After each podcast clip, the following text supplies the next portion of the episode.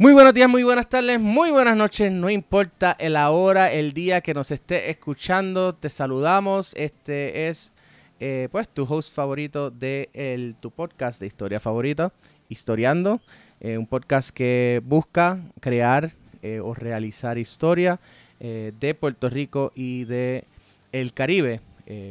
vamos ayudando a desmitificar la historia eh, poco a poco, un episodio a la vez. Me gusta esto que acabo de decir. Tal vez lo repita para el próximo programa.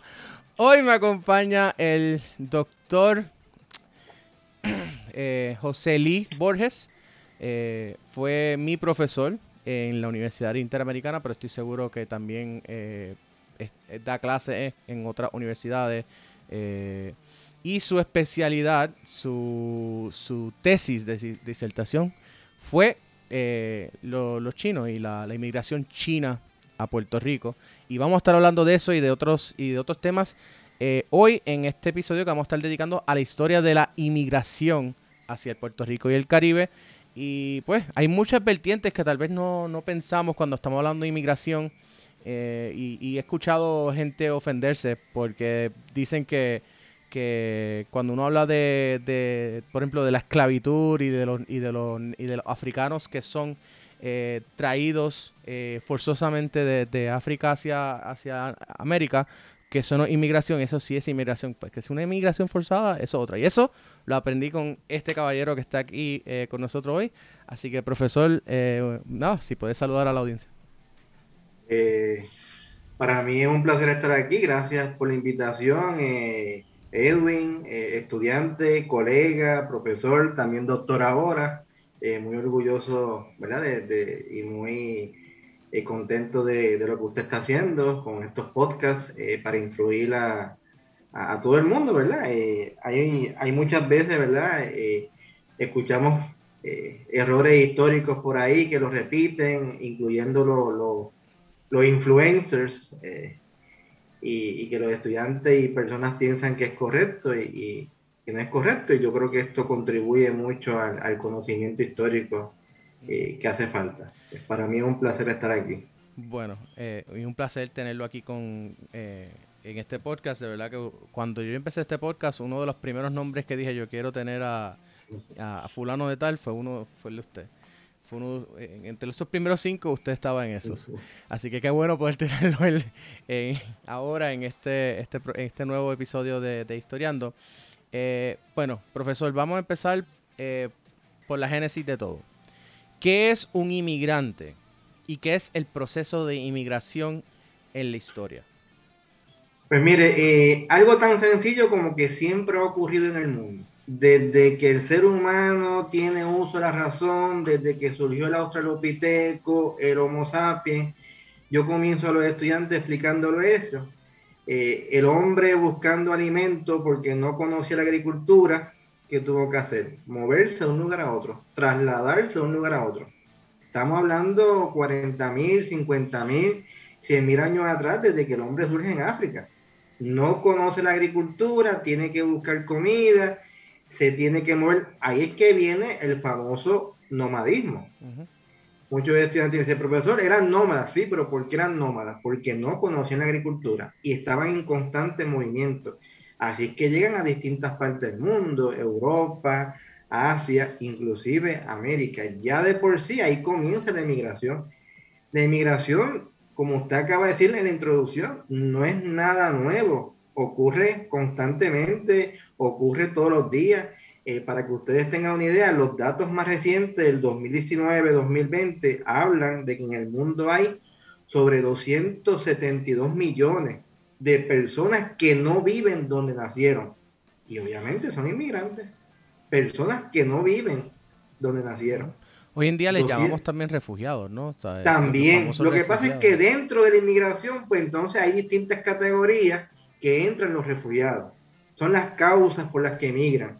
Hay refugiados políticos, hay refugiados por catástrofe. Ahora, por ejemplo, lo que está pasando en Afganistán, lo que ha pasado en Siria, pues ya esos inmigrantes, pues ya se pueden clasificar en distintas categorías.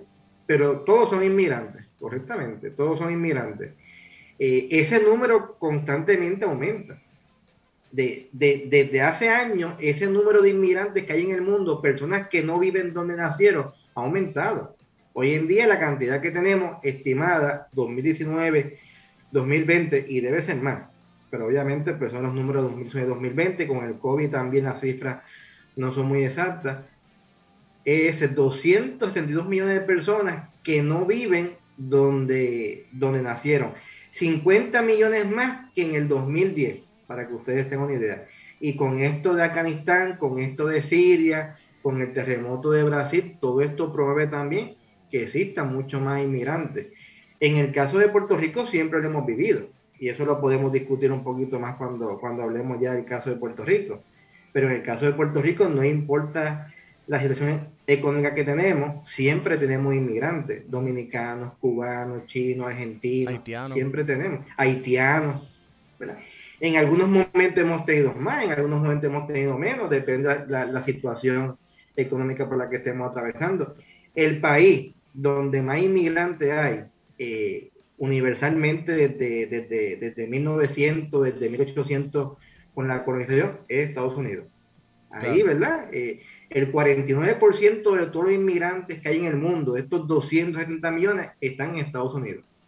El país, mm, eh, el mayor receptor, el que mayor recibe inmigrantes. Los países más eh, emisores, ¿verdad? Que, que, que, salen sus ciudadanos hacia otros países, India, México, China, Rusia, que podemos ir por ahí, podemos ver gente de la India en Estados Unidos, gente de la India en, España, gente de China. Esos son los países que más, que más eh, emisores son de inmigrantes.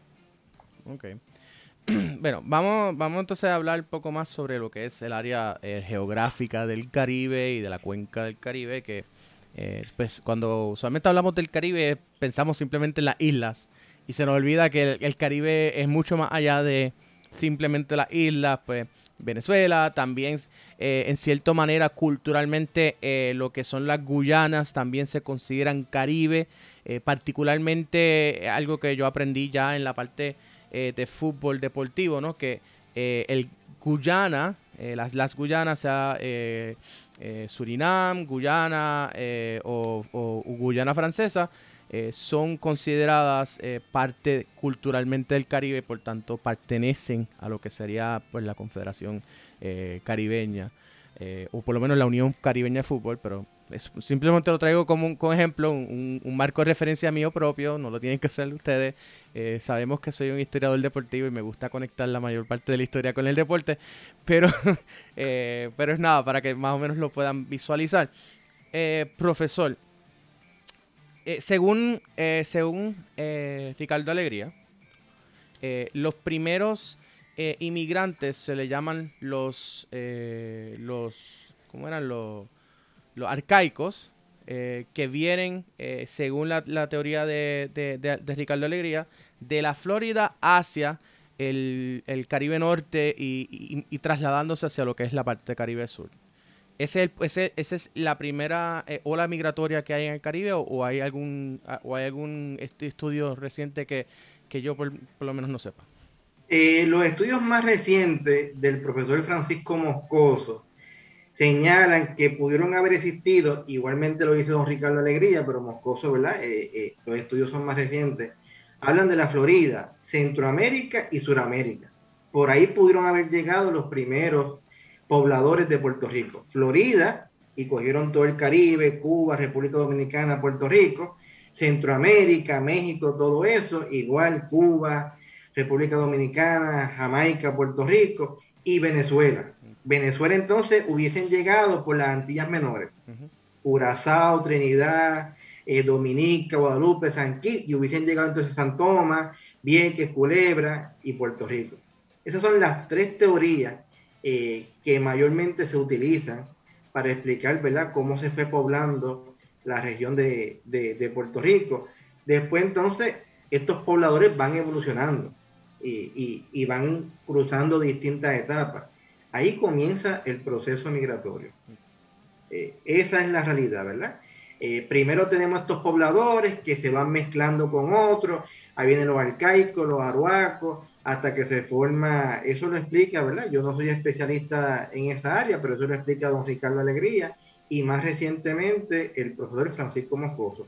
Las distintas etapas por las que atraviesa esta migración, las distintas etapas que van evolucionando, eh, en qué se encontraban. Eh, Francisco Moscoso habla del paleolítico, eh, llegando al neolítico, cuando llegan los europeos, ahí era que se encontraban los nativos de Puerto Rico.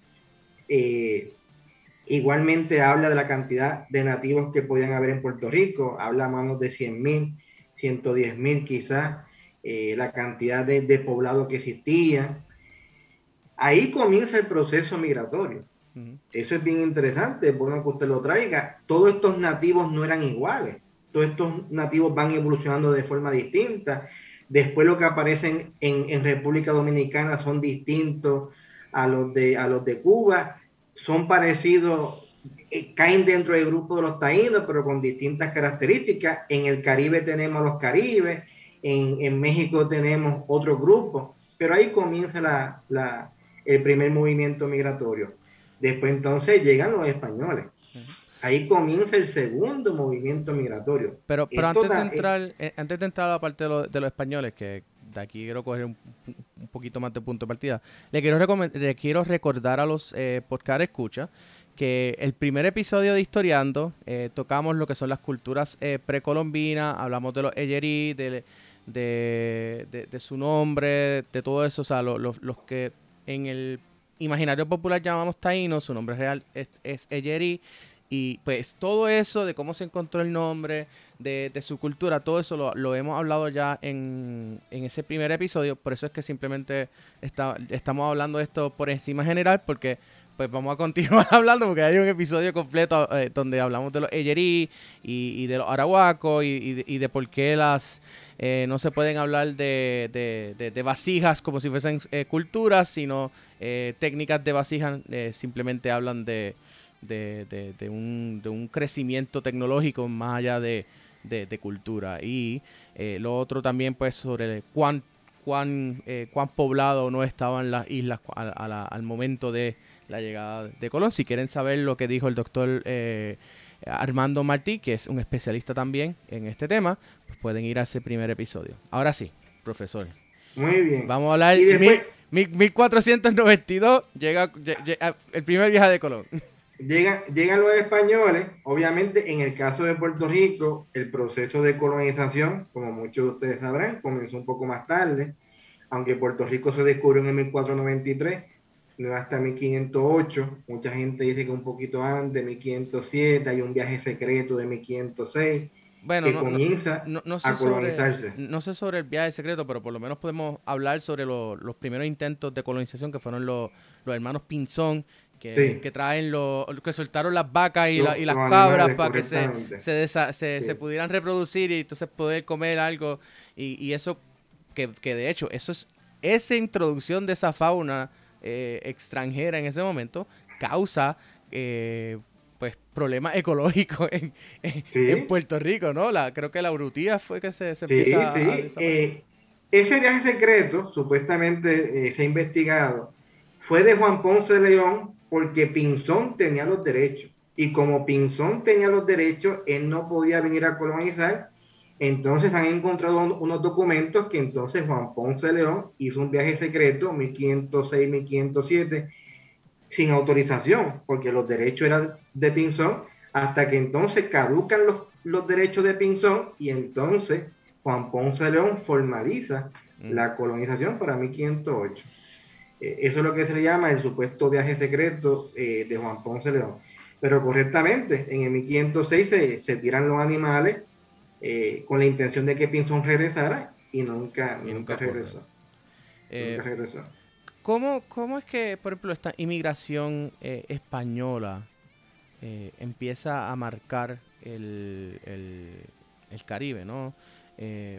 Más allá de que obviamente pues está la conquista y de, y de toda la parte de, de, los supuestos genocidios, que cuando, cuando vemos la historia, realmente realmente fue un genocidio de que los españoles sabían lo que estaban haciendo o si fue que pues la no sabían, como no, saben nada sobre virus y, bacterias, pues se, la, se las pasaron a, una población que nunca había estado expuesta y pues lamentablemente eh, pues por ahí se fueron, porque a la misma vez que están viniendo los españoles, ya en el 1503 o 1504, si no me equivoco, viene el primer barco de, africanos.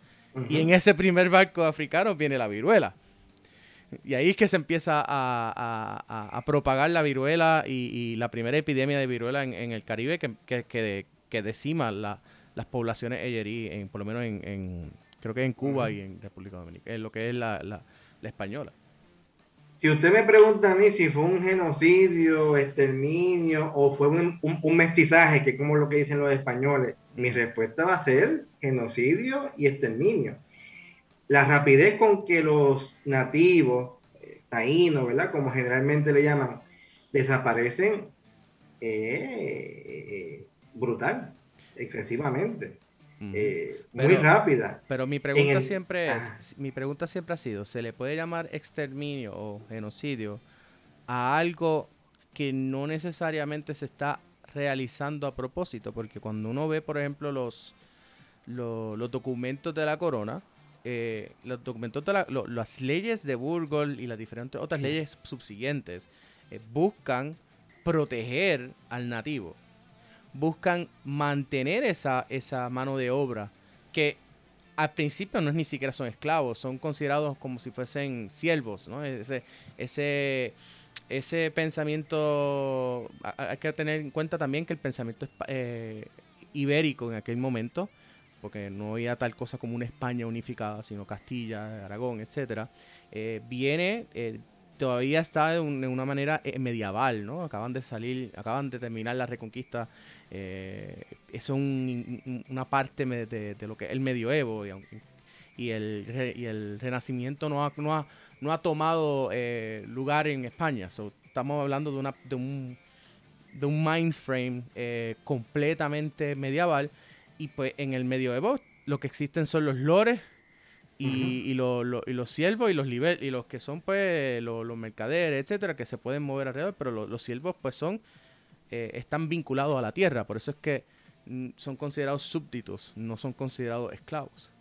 Entonces, una sociedad que genuinamente eh, viene de esa manera, realmente está pensando en, exterminarlos o matarlos, o simplemente sí ocurre, porque existe, eh, ocurre esa muerte súbdita de, o súbita de estas, de, muchas de estas poblaciones que, que por su propia sociedad de querer ayudarse y de ser comunal, pues la permitía ese, ese, ese traspaso de lo que son las enfermedades eh, más rápido de lo que, por ejemplo, hemos, que de lo que hemos y que lo, lo estamos viviendo ahora con, ¿no? en, en, el, en, el, en, el, en este punto de vista de, de, que el año pasado, pues todo esto del COVID y vimos cómo tuvieron que encerrarnos en las casas y todo esto. So, eso mismo, e, ese, ese, ese, ese, entendimiento de enfermedades, pues no existía en aquel momento, ¿no? En aquel momento te ponían un, una, te empezaban a, sacar sangre pa, para, para anivelar las, lo que eran los humores eh, no, no, no, sabía nada de lo que eran los virus, de las bacterias. Realmente, por eso es que yo, yo, cuestiono el uso, por ejemplo, de genocidio, eh, porque un genocidio en el concepto, digamos, moderno, eh, viene desde un punto de vista político, viene desde un punto de vista que tú vienes, que es un grupo de personas que quiere deshacerse por razones políticas, religiosas o lo que sea, de otro grupo de personas que es una minoría. Y, el primer genocidio que, existe es, el genocidio de los armenios, de los turcos hacia los armenios. De ahí es que, de ahí que hablamos del primer genocidio de la historia, eh, por lo menos de la historia moderna. Y de ahí es que sacamos el, concepto de genocidio. Entonces, por eso yo digo que por lo menos yo no lo puedo, no puedo usar esa palabra de genocidio para hablar de la introducción de estos eh, patógenos eh, en, el, Caribe y de, y de, y de estas muertes de, estas poblaciones o de la desaparición de estas poblaciones a causa de estos patógenos. Porque es que no fue a propósito. Porque si hubiese sido a propósito, pues por lo menos, y, esto es exclusivamente en el Caribe, porque ya en Centroamérica, ya en Sudamérica hay una conquista militar, hay uno, hay uno, hay, un, hay una, es un frame, es un, es un punto de vista completamente diferente. Pero por lo menos en lo que se refiere al Caribe, yo personalmente no, no, no, no, me, no me aferro a llamarlo genocidio, por esas razones. Pues yo le soy bien honesto. Eh, el término comienza a usarse, sí, contemporáneamente con los armenios, con el caso del holocausto, todo eso. Pero por el hecho de que se comienza a utilizar recientemente, no quiere decir que no pudo haber ocurrido antes. No, no, definitivo. definitivo. Ese es mi punto de vista. Segundo, eh, hay muchos religiosos, inclusive en la española, que denuncian el abuso que se está cometiendo con los nativos. El padre eh, Montesino lo dice varias veces en distintas misas. Estamos abusando de los nativos, estamos explotándolos, le estamos quitando sus bienes, sus cosas. Yo, yo, yo creo que de por sí eso está denunciando que hay algo que no está bien.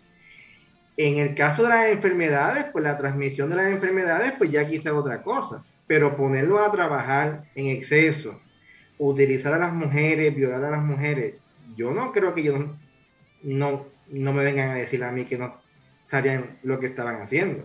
Bueno, yo, creo que esto... En ese caso, en ese caso hay abusos, pero... y el abuso lleva, el abuso lleva al exterminio. El abuso lleva a, que la población se enferme. El abuso lleva a que vayan desapareciendo. El abuso lleva a que muchos de, de estos nativos terminen suicidándose.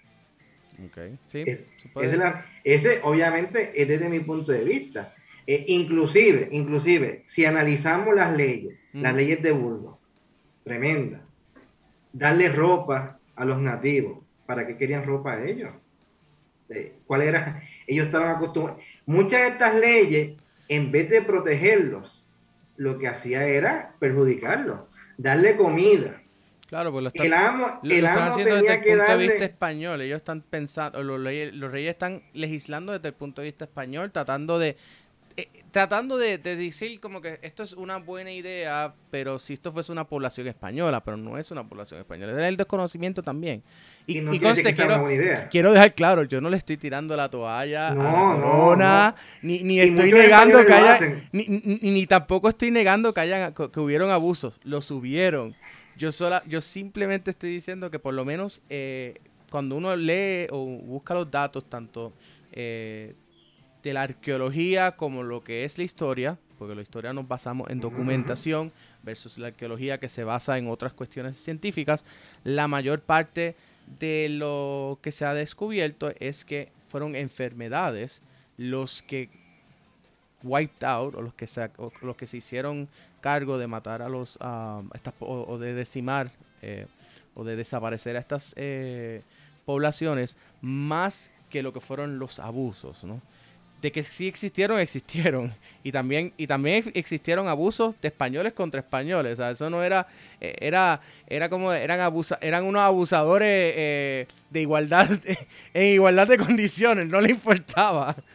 Y le digo más, y le digo más, si hablamos de abuso y hablamos de, violencia y todo eso, dentro de la sociedad eh, nativa que había en América, incas, mayas, aztecas, había violencia.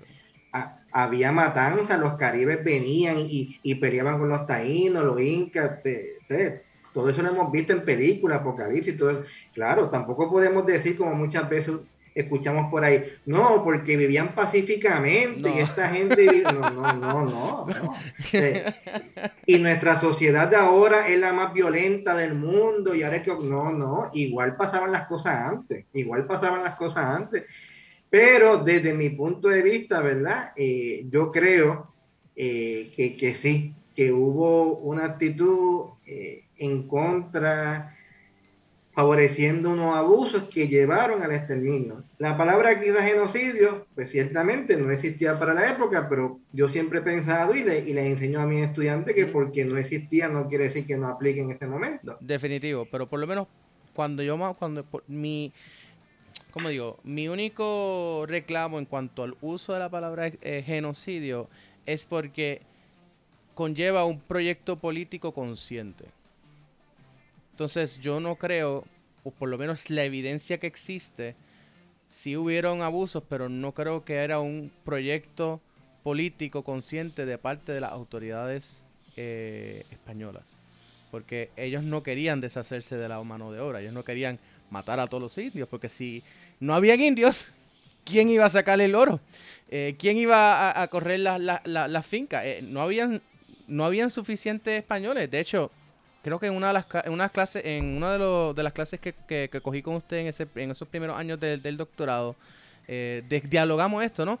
De que no aquí a España, aquí al, al Caribe, no era que estaban viniendo españoles todos los días.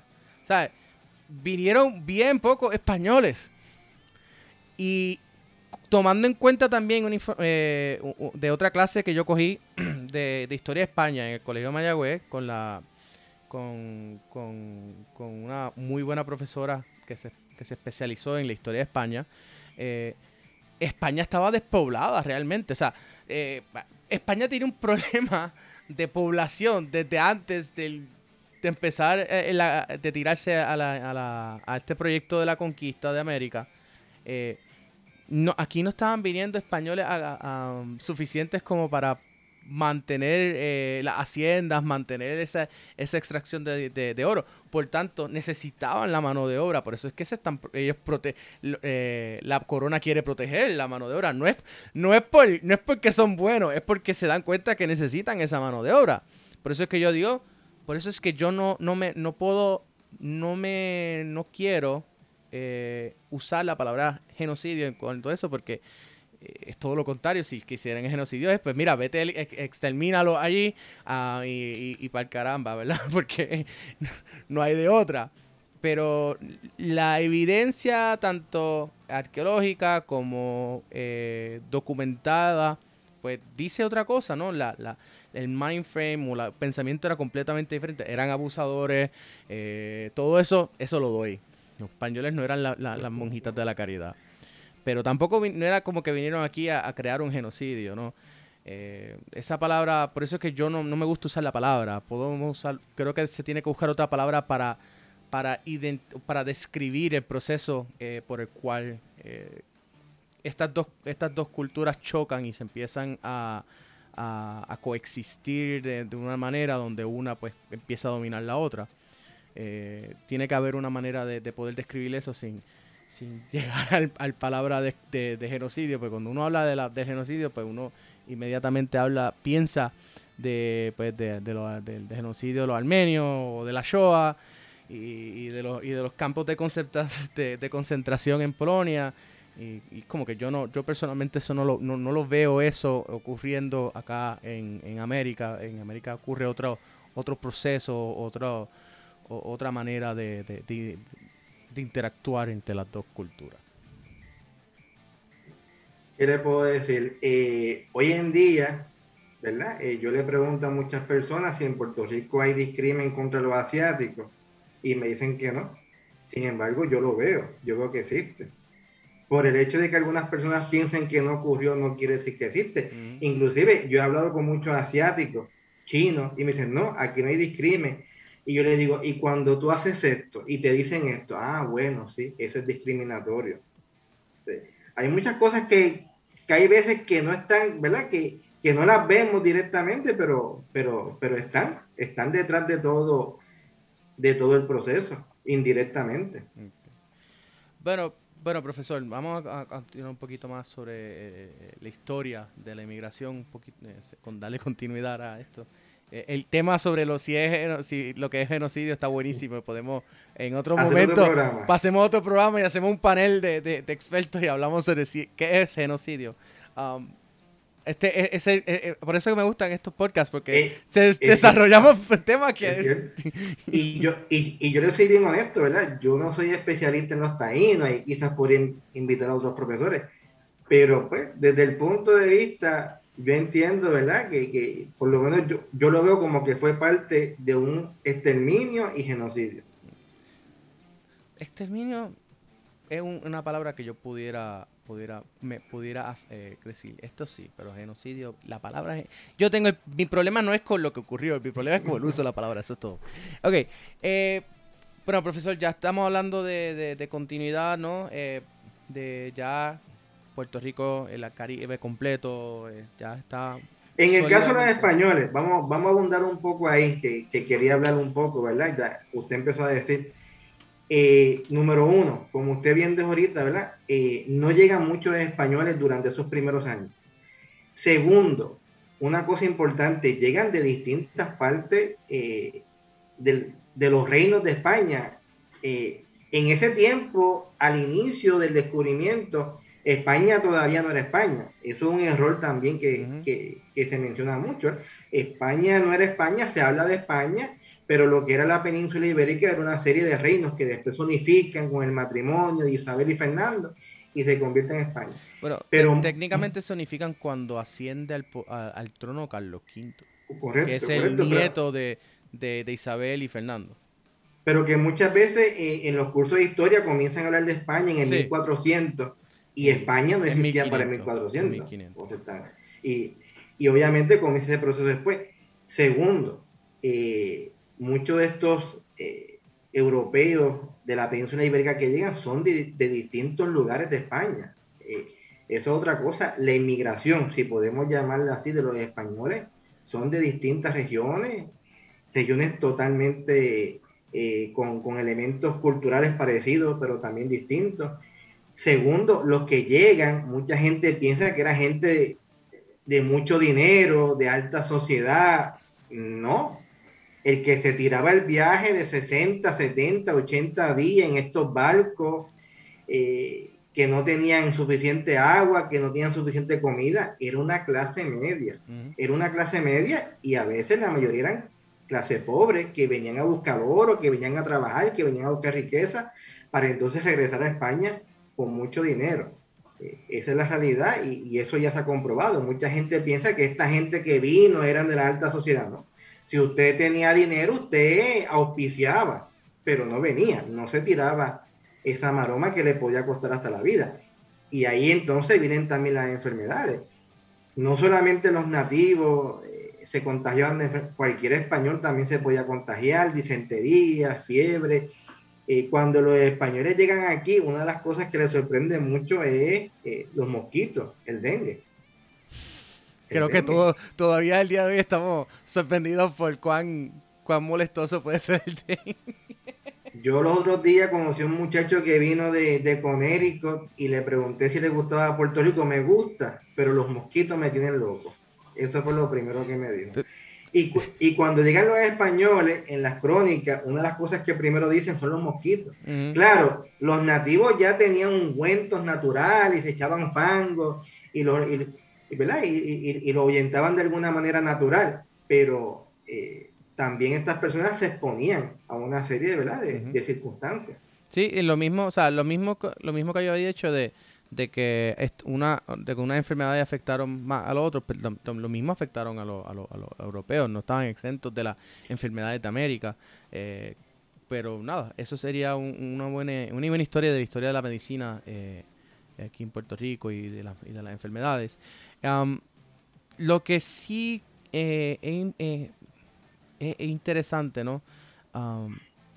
es la parte de la demográfica, ¿no? Porque mm, también hablamos de, de, la parte de inmigración. Los que, la mayor parte de los que estaban inmigrando eran hombres. Eran bien pocas mujeres las que venían de parte de, España. Entonces, eh, esto fue algo que yo hablé con el, con el doctor Martín en el primer episodio. Eh, muchos de estos, eh, de estos españoles, por la misma cultura de los Eyerí, las mujeres Eyerí, que eran una sociedad matriarcal, querían estar con el hombre más fuerte. Por tanto, eh, a veces hablamos de, de, violaciones que definitivamente pasaron, pero en otras ocasiones estas mujeres se iban, se enamoraban de los, de, los españoles y se iban a, vivir a convivir con ellos. Eh, y hay, de hecho, hay un, no me acuerdo en qué clase fue, no sé si fue una clase de Martí o de, o de, o de, quién, uno de los otros profesores, que, ah, que, que, se hizo el comentario de que hay una crónica de un sacerdote que llega a uno de estos pueblos en, en, en, en una de las montañas de Puerto Rico y termina siendo una, una, una boda como para 500 personas y todos y todos eran todos se iban a casar entre ellos porque llevaban años ya viviendo, pero como no habían suficientes sacerdotes, pues no se podían casar hasta que hubiera un sacerdote.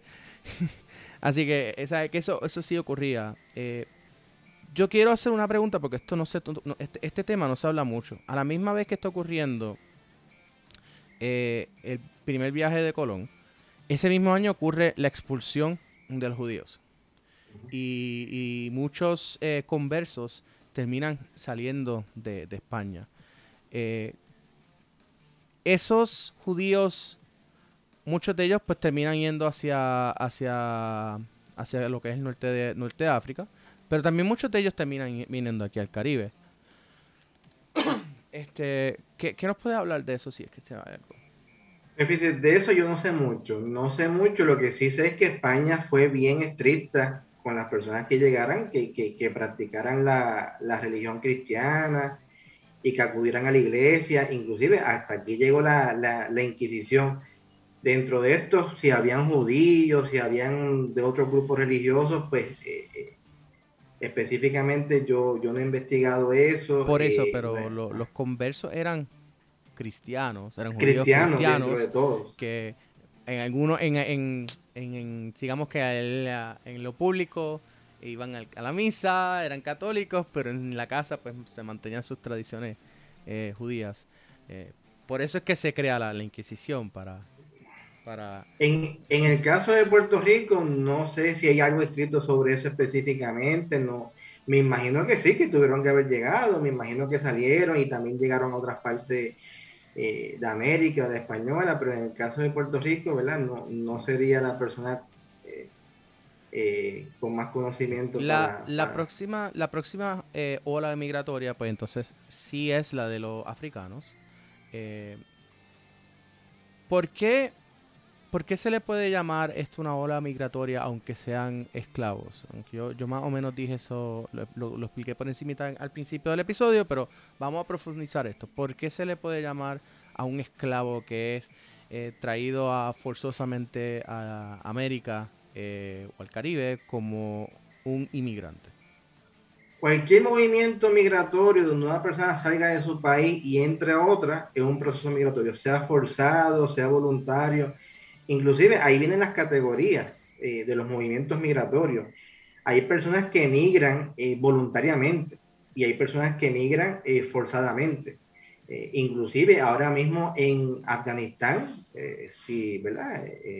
dentro de la coyuntura que está ocurriendo en los pasados días, usted ve que hay muchas personas que están saliendo de allí, pues, como quiera, voluntarios, forzados, africanos, los mismos chinos. Eh, eh, los habitantes de Islas Canarias un poquito más adelante, todo proceso es eh, voluntario o involuntario, se considera un proceso migratorio. Dentro de esto, pues entonces hay unas categorías. Los africanos es un proceso migratorio, ellos emigran de África y llegan a distintas partes, inclusive primero de Europa y después entonces de América durante este periodo no los vemos como inmigrantes, los vemos como esclavos, los vemos, los vemos como una esclavitud eh, forzada, pero siguen siendo inmigrantes. Son personas que no nacieron ahí, que se están estableciendo ahí, que les tratan de cambiar su cultura, pero ellos tratan de mantener la suya. O que eh, eh, por cualquier lado que uno lo vea, es un proceso migratorio. Y, y qué curioso, ¿verdad? Que, que habían leyes, como bien mencionaste cuando estábamos hablando por encima de lo de los judíos, eh, habían leyes para proteger la religiosidad eh, en, América, pero estos esclavos traen sus creencias, sus religiones, eh, de ahí que sale la santería, de ahí que sale el espiritismo folclórico, que no es lo mismo que el, espiritismo cardexiano, que eso más adelante en algún otro episodio lo podemos dialogar, las diferencias de esas diferentes religiones anímicas, es que se llama no sé, el término tal vez es animalistic en inglés, mm. animalistic eh, eh, religions. Eh, bueno, aquí, aquí vienen también, este, por ejemplo, tenemos en la historia de Puerto Rico um, irlandeses Que bien. Y, y, antes de, terminar con los esclavos africanos, eh, África es un continente, que es bien importante, cincuenta y pico de países. Todo, todos estos africanos que llegaban, aunque le decimos africanos, vienen de diferentes regiones. Vienen de distintas regiones, con distintos dialectos, con distintas costumbres, algunas parecidas. Yo siempre le digo a los estudiantes de mis cursos, ¿verdad? Eh, Puerto Rico, 78, 78 municipios, todo el mundo son, son idénticamente iguales. La gente de Ponce, la gente de Mayagüez. no le diga a un ponceño que, que, que es mayagüezano porque se enchima. y Puerto Rico es 100 por 35. Digo, es un poquito más, lo sabemos, pero 100 por 35. Póngase a pensar usted África. Entonces, volvemos a lo mismo, ¿verdad? Estos africanos todos tenían su propia idiosincrasia, sus propios dialectos, eh, sus propias costumbres, sus propias creencias parecidas, pero también con sus diferencias. Entonces los traen, los mezclan. Eh, cuando hablamos del africano, es mucho más complejo de lo que siempre eh, no, no, no, no lo han presentado. Los que venían ya cristianizados, que habían estado en Europa, eh, aquí, aquí los primeros africanos que llegaron, y eso lo discute, eran, eran libertos, correctamente. Eran, eran, eran africanos que ya habían logrado su libertad. Eso lo estudia Jalisco Elvadillo en unos artículos. De hecho, y ya eran, ah, para, y eran libres. Para añadirle un caviar a eso, eh, el primer, la primera persona en la historia que, que se autodenomina a sí mismo como puertorriqueño es un un negro liberto, en un viaje que, él hace desde San Juan hacia España. Y en, la, en las cartas que tenías que enviar, él decía puertorriqueño, eh, escribió que él era puertorriqueño. Y era un negro. Y, y, obviamente esto complica un poco más, ¿verdad? Cuando hablamos de la esclavitud, la identidad. Eran de distintos grupos, distintas regiones de África, distintos dialectos. Y entonces pues llegan aquí. Entonces, quiero, quiero ir un poquito porque quería quiero terminar quiero terminar con una pregunta en particular. Luego, aquí entonces también empiezan a llegar, eh, eh, por ejemplo, los O'Reilly, los diferentes estos que son irlandeses. Eh, pero estos irlandeses vienen antes de la, Real Cédula de Gracia. ¿Por qué es que llegan estos irlandeses a Puerto Rico? Mayormente eran militares, ingenieros, constructores, arquitectos militares, mayormente. Inclusive los que hicieron las murallas, las fortificaciones, mayormente los irlandeses se encargaron de ese proceso de fortificación que comienza desde, desde 1500, 1600, ellos hacen, hay, varios mapas que circulan por ahí, que fueron mapas de, irlandeses. Eh, no un grupo grande, no podemos decir que fueron miles, no, es un grupo 10, eh, 12, quizás llegaban a, un centenar de irlandeses que vienen entonces para el proyecto de fortificación de, la Bahía de San Juan mayormente. Eso mayormente se les concentró a, los irlandeses que tenían características militares, arquitectónicas, ingenieros, militares, como el que vino en el 1765, que fue Alejandro Riley. Pero estos, estos militares eh, irlandeses, ¿eran lo que se llaman mercenarios o eran, o eran o de qué manera se, se relacionaban con España. Porque personalmente cuando, cuando yo estoy, cuando yo soy estudiante de historia en la high, y de momento estamos hablando de españoles y de momento estamos hablando de, los, de estos irlandeses, nunca se explica, por lo menos a mí nunca se me explicó de dónde salen estos irlandeses, ¿no? Ok, pues Alejandro, uno lo toma por, por como por fe, Alejandro Riley, un irlandés que viene a Puerto Rico. Pero ¿de dónde salen estos irlandeses? Mercenarios como tal, no creo que hayan sido la mayoría de los que llegó. Si llegó uno que otro acompañando, pues, pues no lo sé. Pero yo creo que mayormente eh, venían dentro del aparato administrativo, eh, de la ingeniería, de la arquitectura, asesorar a España a ese plan de fortificación. Yo creo que España lo veía más desde ese punto de vista. Asesorar a España en el plan de fortificación que se estaba trazando en Puerto Rico para ese periodo para convertir a Puerto Rico en una fortificación militar, que era lo que España quería para ese tiempo, y que fue la importancia que tuvo Puerto Rico para España desde mil entrado 1560, 1580 hasta casi 1925. Eh, lo, de, lo de la fortificación militar, lo de bastión militar, lo de la capitanía general. Y ahí, ahí sí, yo tengo que entender, ¿verdad? Que fueron los irlandeses los que asesoraron a España en ese proceso. Los militares mayormente eran españoles. Los militares que habían en la Valle de San Juan, en el Morro, mayormente eran españoles y tampoco había muchísimos españoles. Eso es otra cosa. La cuota que supuestamente había que, que tener, que España tenía que enviar de una cantidad de militares todos los meses, todos los años para el Morro, San Cristóbal, eso nunca se iba a cumplir. Y, y, se, y se reforzó con los criollos. O sea, que yo no creo que, que, que sean eh, estos irlandeses mercenarios que venían a Puerto Rico, ni, ni, militares. Eh, mayormente yo creo que eran ingenieros. Eh, profesor, quiero, quiero brincar un poquito. Vamos a hablar sobre la Real Cédula de Gracia. Porque de, aquí, de, de, ese punto de partida es que empiezan a venir, eh, digamos, inmigrantes de diferentes lugares eh, del mundo que son con culturas totalmente diferentes. Lo único que sí era que tenían que ser católicos, ¿no? Y eso viene tras la, pues, tras la guerra, tras la guerra napoleónica, el, el, caos que existía en Europa, pues eh, hace que muchos, eh, esta guerra eh, desplaza a muchas personas de, su, de sus países y pues España quiera, dice, pues, vamos a aprovechar a poblar los territorios que me quedan que, con, con, gente que va a ser leal a la corona para evitar que entonces se sigan independizando porque pues ya había, España ya había perdido todas sus colonias en lo que era el continente, lo que le quedaban eran pues la, Cuba y Puerto Rico particularmente.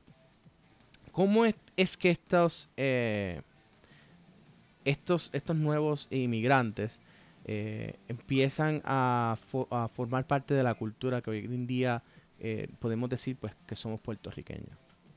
Sí, es bien importante. hay un librito que se llama El País de los Cuatro Pisos, que habla un poco sobre esto de José Luis González. yo siempre he dicho, ¿verdad?, que que la identidad del puertorriqueño se ha simplificado. Usted le pregunta a alguien, rápido le dice, el puertorriqueño es una mezcla de, de, indio, africano y español. Y yo creo que es mucho más complejo que esto. José Luis González lo presenta más o menos. Eh, él habla de cuatro pisos. Y en ese primer piso pues, estaría el indio, el africano y el español. Pero entonces después viene un segundo piso. Y el segundo piso es los extranjeros que llegan con la sola gracia. Esa libertad que da España para que se establezcan personas, como usted bien dice, católicos, pero tenían que tener dinero, tampoco podían ser un pelado de, la vida, ¿no? Tenían que tener su, su dinerito, tenían que tener, si no tenían dinero, tenían que tener conocimiento en la industria azucarera, que era lo que España también quería fomentar en ese periodo a partir de mil 815. Como los moros, como los moros de, de, de, ¿cómo de dónde es eso? De, de Moca, que es donde está el castillo Lavadí, que, que es de donde sale la, la, la novela La Llamarada, ¿no? Sí. Correctamente. Eh, España quería ingenieros azucareros, gente que supiera de la industria para entonces estimular. Otra gente dice que España también quería blanquear la raza. Eh, yo creo que la raza de Puerto Rico estaba bastante blanca porque no habían llegado muchos africanos en comparación a otras colonias españolas. Eh, esto yo lo digo y lo discuto con mis estudiantes. Puerto Rico nunca fue un lugar donde llegaron numerosos esclavos como Cuba, la Española, eh, Haití, no. Eh, en Puerto Rico siempre la cantidad de esclavos que llegaron fue mucho menor. mucha gente dice que la ciudad de Gracia era, para blanquear la raza, pero yo entiendo, ¿verdad?, que, que no era tan importante. Pero ahí llegan, ahí llegan irlandeses, ahí llegan franceses. Lo importante de la ciudad de Gracia es que muchos de estos extranjeros se establecen en, en, los pueblos, en los municipios que no eran los más importantes, como por ejemplo San Juan. Ellos no miran para San Juan porque ahí están los españoles. Y ellos venían indirectamente a competir con los españoles. En San Germán. Se van, San Germán, Ponce, Añasco también, esa área. Añasco, Guayama, Guayama, Guayama, correctamente. Eh, yo siempre le digo a los estudiantes, donde usted ve que hay un teatro, donde usted ve que hay una iglesia bastante grande, un teatro, porque esta gente también van a fomentar la cultura, van a querer obras de teatro, van a querer presentar libros, Guayama, Ponce, Mayagüez, Arecibo, ahí es que se establecen estos, estos inmigrantes. Volvimos, eh, sé que va a haber una interrupción en, el podcast, pero pues en los, en los días de Luma y del Luminato, eh, pues hubo un bajón de luz y se cayó la, la, la, internet y bueno, eh, pero ya volvimos. Estábamos hablando de, de, los municipios y de lo, donde estaban los teatros y la, la creación de la cultura eh, a nivel del, resto de, de la isla, de lo que no es hoy en día considerado el área metro. Eso es así, entonces inclusive muchos de estos extranjeros que llegan con la ciudad de gracia posteriormente terminan convirtiéndose en alcaldes de muchos municipios en, Puerto Rico, digo, municipios, pueblos para aquel tiempo, llegan a ser alcaldes, eh, llegan a tener, eh, se casan, eh, muchos, muchos de estos hombres, como usted también mencionó al principio, y, no, y no da tiempo de discutir, mayormente venían hombres, desde el comienzo de la colonización, después llega un momento que comienzan a llegar mujeres, porque España fomentó el que vinieran personas en familia para que pues, eh, aumentara la población de, las colonias. Pero muchos de estos extranjeros que llegan a partir de 1815, 1820, son hombres solteros, se establecen en estos municipios con dinero o algún tipo de conocimiento en la industria azucarera y después se van casando con mujeres de aquí, van estableciendo familias, eh, se, se, postulan para los puestos políticos que se podían en esos momentos, que eran los alcaldes, regidores, oidores, y van teniendo inclusive mucho poder. Para decirle más, el grito del Ares, que ocurre en el 1868, muchos de los que participaron en, el grito del Ares eran también extranjeros que habían llegado con la de Gracia. Claro, eh, una de las cosas del grito del Ares fueron, ¿verdad? Eh, las protestas por los impuestos, eh, los que participaron o eran ya nacidos aquí o eran extranjeros que habían llegado aquí, que los impuestos eh, que España establecía, pues eh, los tenía en, mala situación, como, como Manuel Rojas y todo esto, que tenía una, una hacienda petrolera que, que se había ido a la quiebra. esto, esto, este segundo grupo importante de Grito del Área o el segundo piso que le llama José Luis González es importantísimo en la, en la identidad de, del puertorriqueño. Eh, no tan solo eran europeos, eso también hay que decirlo, también habían estadounidenses en Puerto Rico para esa época. En esa época ya Puerto Rico tenía cónsules estadounidenses. que cónsules estadounidenses que estaban en Guayama, que estaban en Ponce, que estaban en San Juan, eh, yo no me acuerdo específicamente, pero sí, habían en Guayama, habían en Ponce, en Mayagüez creo que tenía sus, sus cónsules estadounidenses en Puerto Rico. O sea que todo esto es importante porque siempre se generaliza eh, esta identidad de que el puertorriqueño es una mezcla del español, africano. Sí, ese es el primer piso, pero en este segundo piso entonces llegan, llegan un, montón de europeos, eh, aportan a la identidad eh, contribuyen económicamente, eh, ingleses, franceses, alemanes. Alemanes eh, se establecen en Aguadilla, en la parte correctamente, y de ahí vienen muchísimos apellidos, alemanes, irlandeses, franceses, corsos, mallorquines. ahí también para esta época es que entran los trabajadores chinos en Puerto Rico. Ahí también entran, obviamente no entran con la célula de gracia, entran por otras razones. ¿Y cuáles son esas razones? Ok, en el caso de los trabajadores chinos, eh, los trabajadores chinos prácticamente se convierten en los sustitutos de los esclavos africanos. Ya para 1810, 1820 eh, comienzan, y un poquito antes, ¿verdad? Pero digo, el mayor auge de la abolición de la esclavitud se da para ese periodo. Ya desde finales del siglo XVIII y principios del siglo XIX se está eh, trabajando para abolir la esclavitud y se comienza a buscar una mano de obra sustituta que reemplace al esclavo africano. y esa mano de obra sustituta, los europeos, los ingleses, los franceses, los portugueses, lo encuentran en Asia. Gente de la China y gente de la India. Entonces comienzan a ser reclutados para trabajar en distintos eh, en distintas regiones de América y Europa también como agricultores. Por eso, por eso es que, por eso es que también en, en Trinidad y Tobago hoy en día la mitad de la población de Trinidad y Tobago son hindú. Hindú de que son indios de la India. Correctamente. En Trinidad y Tobago, Curazao, eh, hay mucha de esta población de la India y de China, correctamente.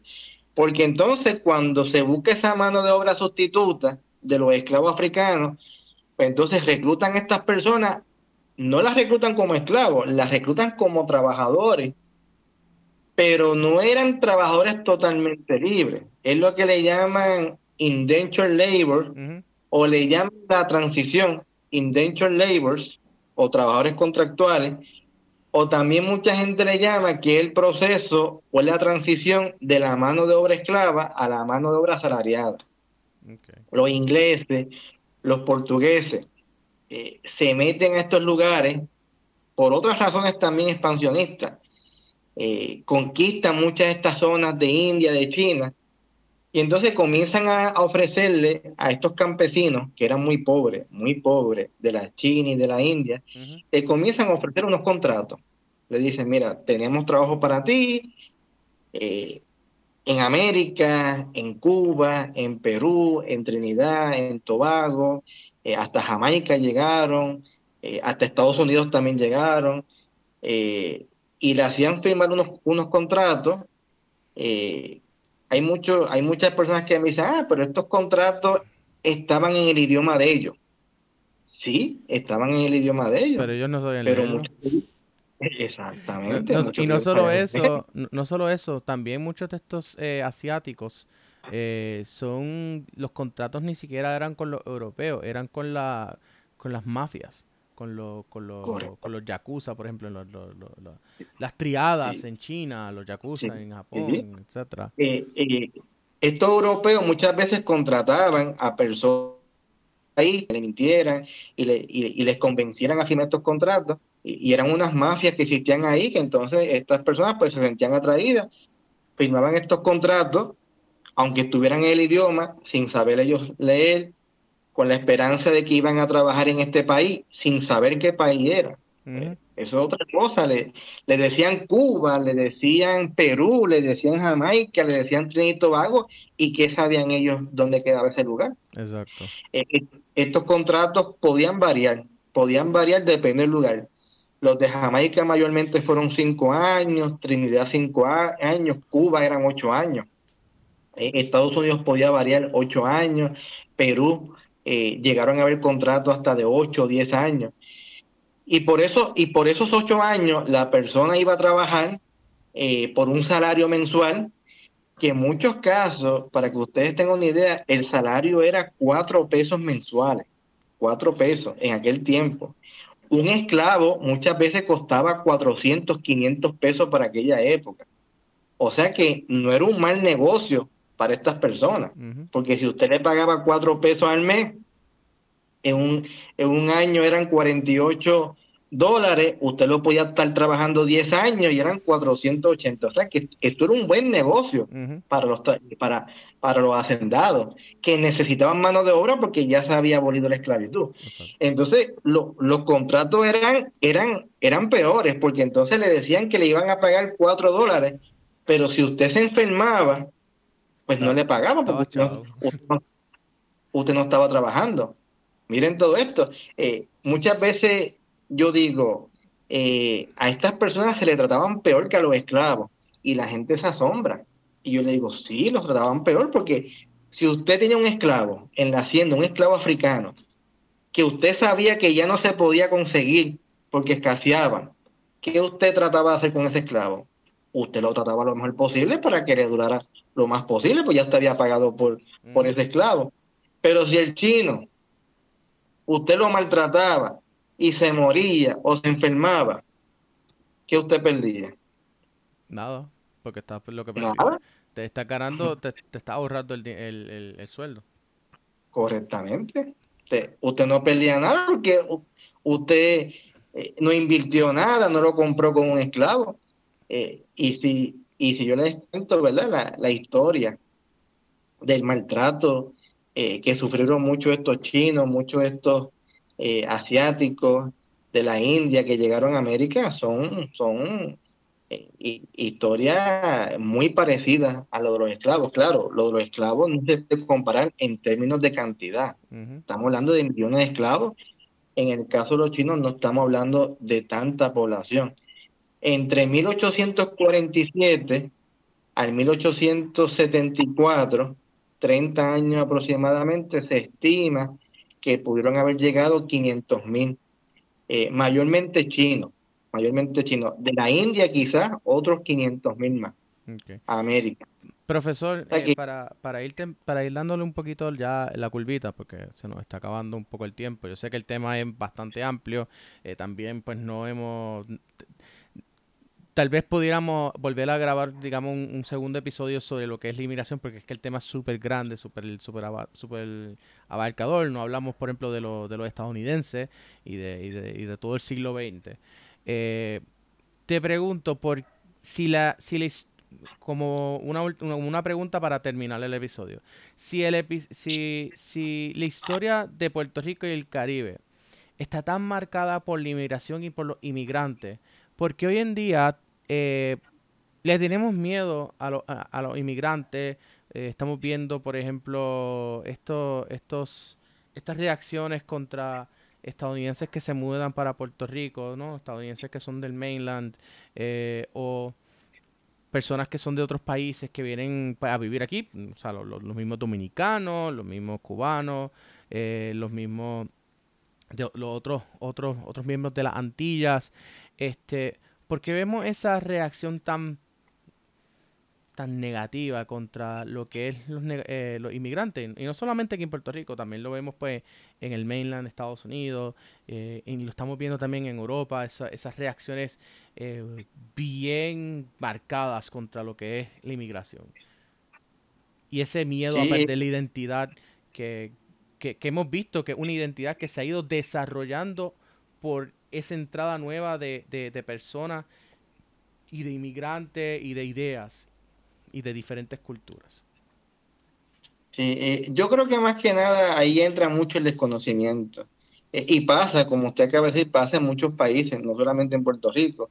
Eh, en, en, en, la República Dominicana también se discrimina contra los haitianos y, y muchos haitianos emigran y, y, hay un racismo, un discrimen contra los haitianos. En Puerto Rico existe ese discrimen y ese racismo con los dominicanos, y cuando entonces el puertorriqueño es el que le ir a Estados Unidos, pues siente ese discrimen y ese racismo. Yo creo que más que nada el, el, desconocimiento ocurre, eh, ocurre en muchos países. Muchas veces le, le tememos a lo, a lo diferente, y, y, lo diferente muchas veces también nos hace eh, ser indiferentes a, a muchas de estas culturas. Eh, y yo creo que viene por ahí, ¿verdad? Eh, falta de educación, falta de, entendimiento. Eh, mucha gente piensa que, el racismo solamente es contra, contra los negros, el racismo y el discrimen es contra grupos minoritarios, el, racismo y el discrimen es contra los chinos, contra los dominicanos, inclusive hasta, hasta con los niveles sociales se, se discrimina contra los pobres. Eh, yo tengo personas de, alta sociedad que me han dicho, a mí se me discrimina por ser de alta sociedad y yo no tengo culpa de ser de alta sociedad. Yo creo que el discrimen viene, ¿verdad?, de, de, muchas partes y yo creo que eso es falta de, de conocimiento, falta de educación. Eh, se fomenta mucho el discrimen contra los negros, pero aquí pues se discrimina contra, contra otros grupos. Si le preguntamos a los dominicanos, ellos se van a sentir eh, discriminados, eh, inclusive por donde viven, eh, los trabajos que pueden conseguir.